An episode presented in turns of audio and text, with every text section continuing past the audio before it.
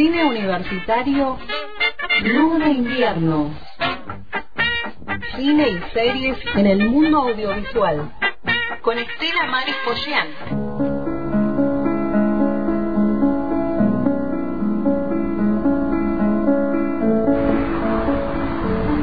Te ha llamado un tal Pichumito o algo así, desde Buenos Aires. Pichuquito. Eso. Marga, se suicidó. La verdad es que esa mujer siempre ha estado un poco loca. ¿Pero de qué tienes miedo si está muerta? La emperatriz del tango. Acá hay una cantidad de viejo por metro cuadrado como para ser dulce.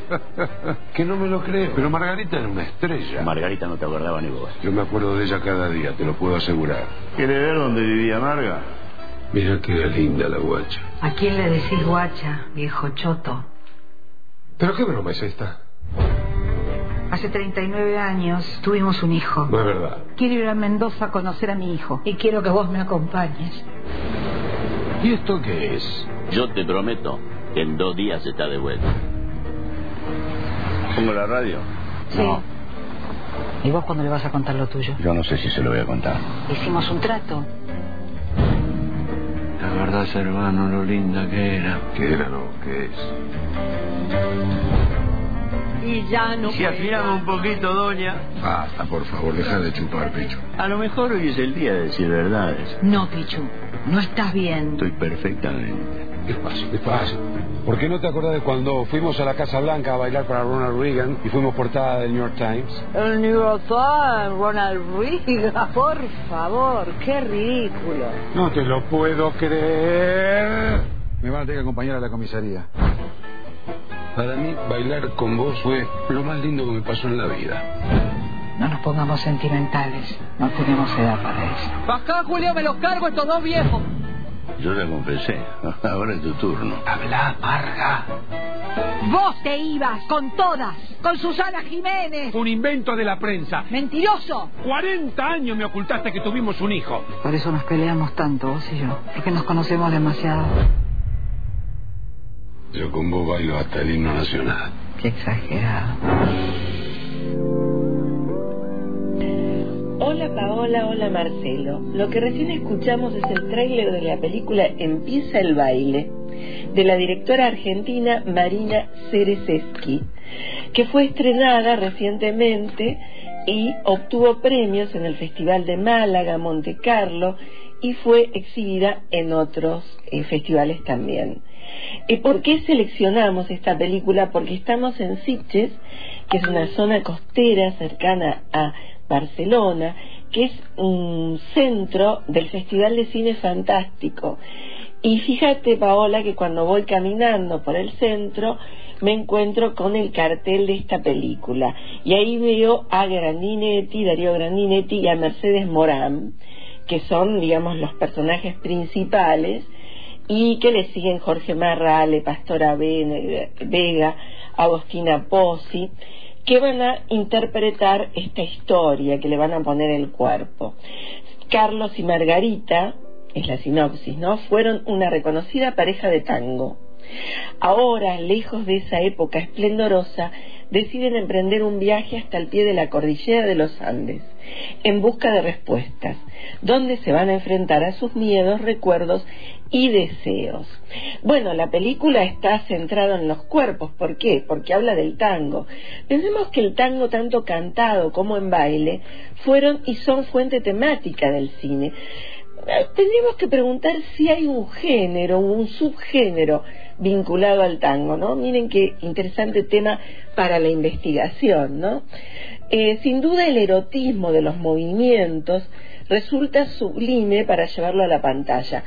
Si nos vamos allá en el tiempo, recordemos, por ejemplo, las películas de Carlos Gardel, Mona Maris, Rosita Quiroga, todas producidas por la Paramount, donde eh, esa, esas voces, esos ritmos, se plasmaban de forma fervorosa, ¿no?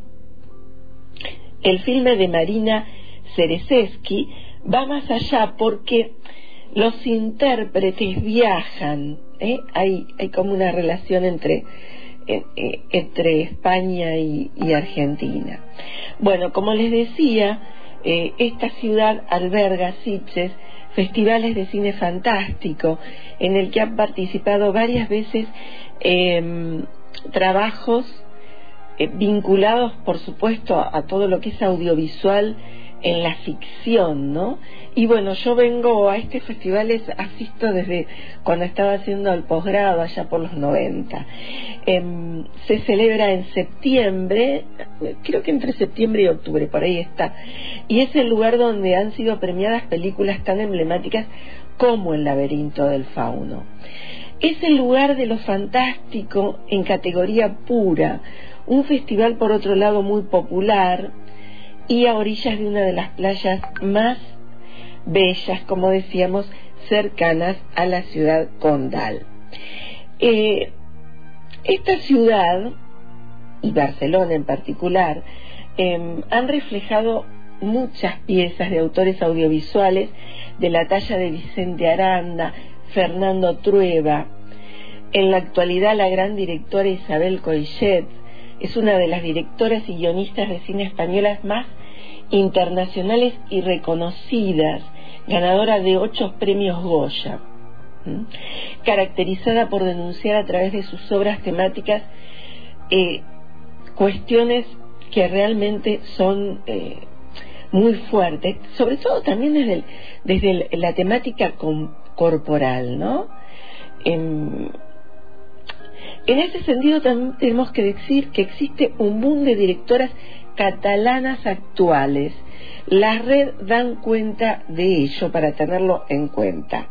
Se podría trazar inclusive una ruta cinematográfica alrededor de esta Barcelona hechicera en términos de gran autor de Marina y de La sombra del viento, el escritor ya fallecido Carlos Ruiz Zafón, que curiosamente se negó siempre a que se filmaran sus obras tan misteriosas y visuales. ¿no? El autor eh, fue solicitado por varios directores, entre ellos Amenábar, y, pero siempre quiso que sus obras no fueran al mundo audiovisual. Bueno, son eh, opiniones, ¿no? Igualmente, rastros del autor se pueden encontrar en la bellísima obra de Trueba, en El embrujo de Shanghái, la historia que después de la Guerra Civil Española un hombre ofrece a unos chicos, a unos niños, eh, sobre hazañas de sus padres en China. Eh, fíjate que esta película es una adaptación de la obra del gran Juan Marcé.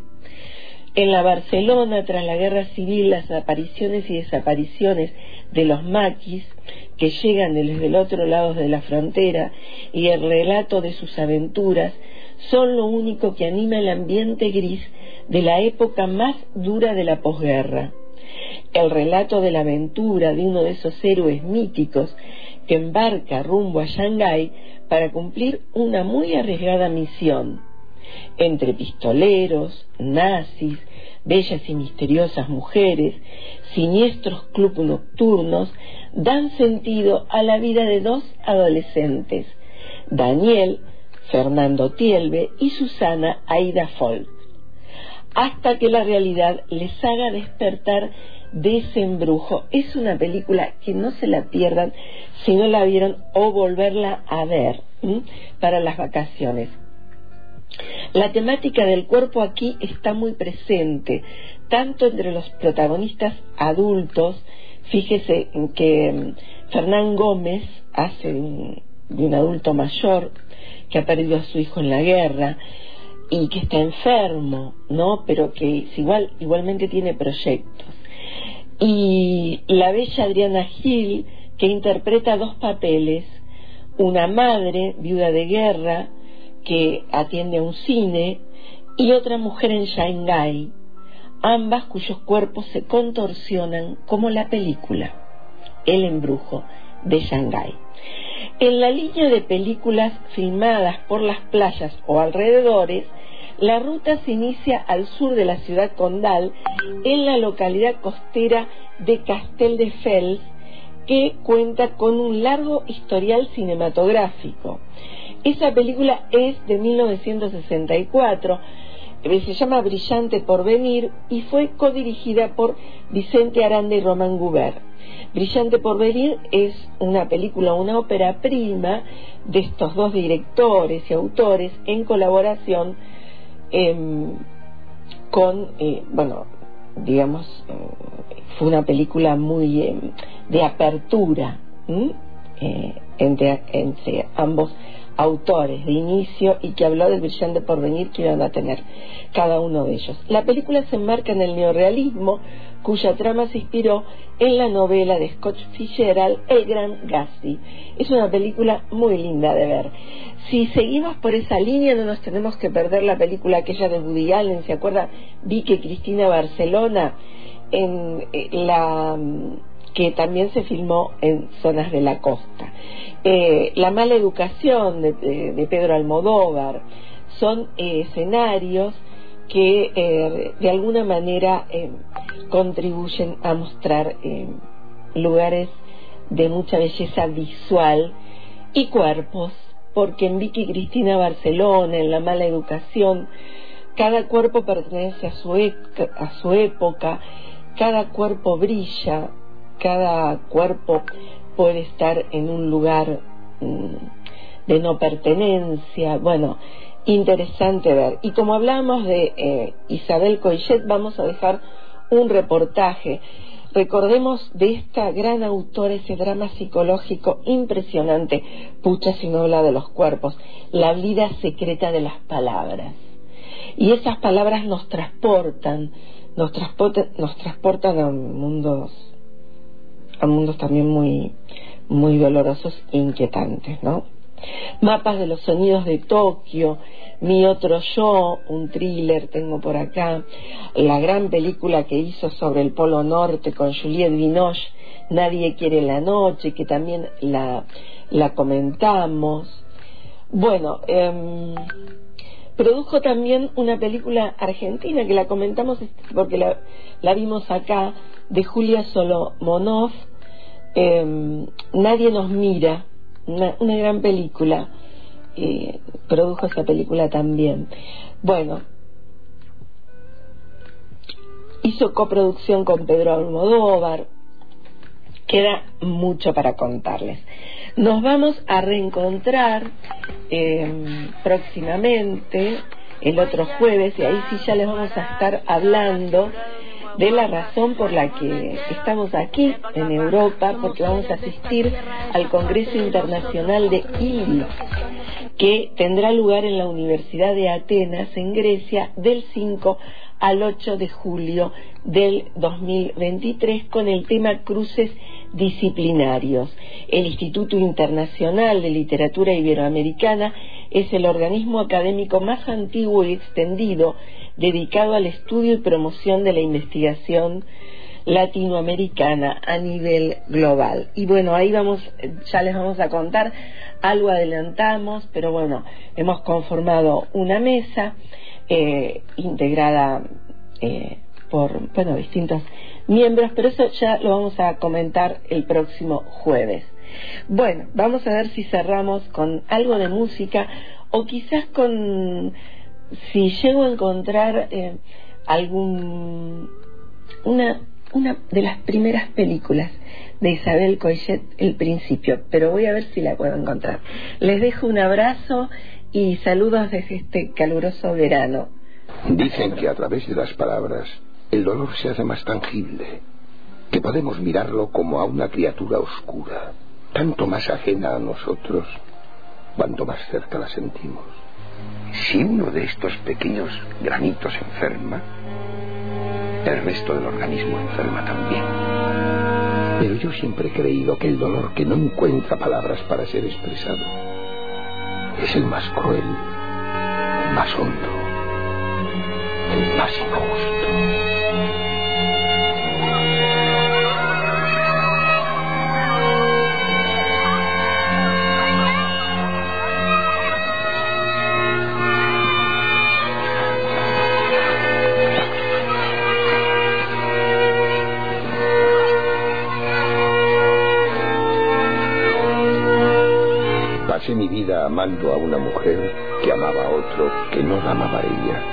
Sino a otra de la que nunca supo si le correspondía.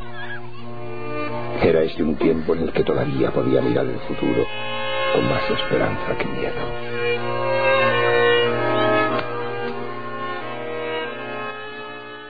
Escuchábamos allí el comienzo de una de las primeras películas de Isabel Coixet, se llama A los que aman, y le agradecemos eh, a Estela Maris la participación en este eh, programa de hoy con estas producciones.